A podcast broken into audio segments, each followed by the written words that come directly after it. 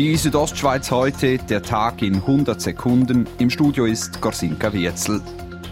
Nach den flauen Protesten der vergangenen Jahre soll der Widerstand gegen das WEF in Davos wieder stärker mobilisiert werden.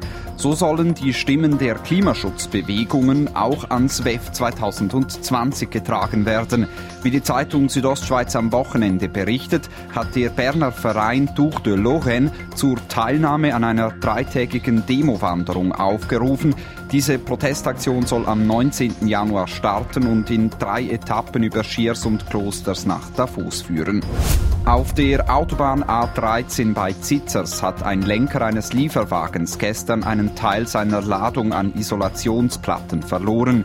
Wie die Kantonspolizei mitteilte, versuchte die ihm folgende Autofahrerin der Ladung auszuweichen und wurde dann über die Leitplanke auf die Nordspur katapultiert.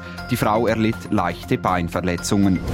Die Bündnerin Martina Tomaschet hat heute den Multiple Sklerose Preis 2019 erhalten.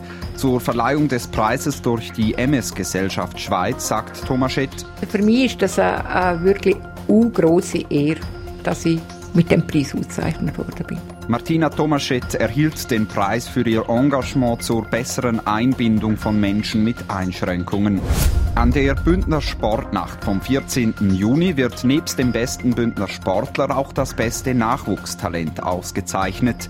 Nominiert sind dafür die 18-jährige Biathletin Lea Meyer aus Stelz, der 17-jährige Langläufer Klausin Nufer aus Rueras sowie die 19-jährige Krüscher Leichtathletin Annik Kählin.